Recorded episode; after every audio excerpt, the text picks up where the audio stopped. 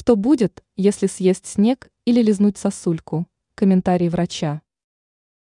Дети в процессе игры и наблюдения за снегопадом любят пробовать на вкус снежинки.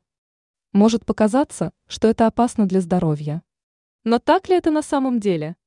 Ответ на этот вопрос дала доктор Елена Черненко, передает доктор Питер.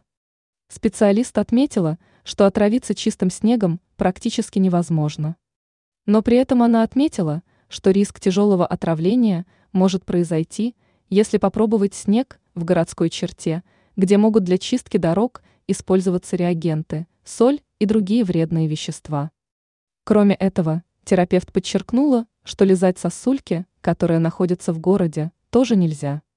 На вид они могут казаться чистыми и безопасными, но в них могут быть вредные примеси, которые незаметны глазу.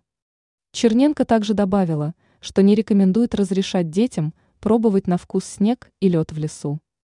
Она пояснила, что в снегу могут быть экскременты диких животных, что в итоге может привести к неприятным заболеваниям. Ранее врачи рассказывали, можно ли подхватить простуду, если ловить ртом снежинки.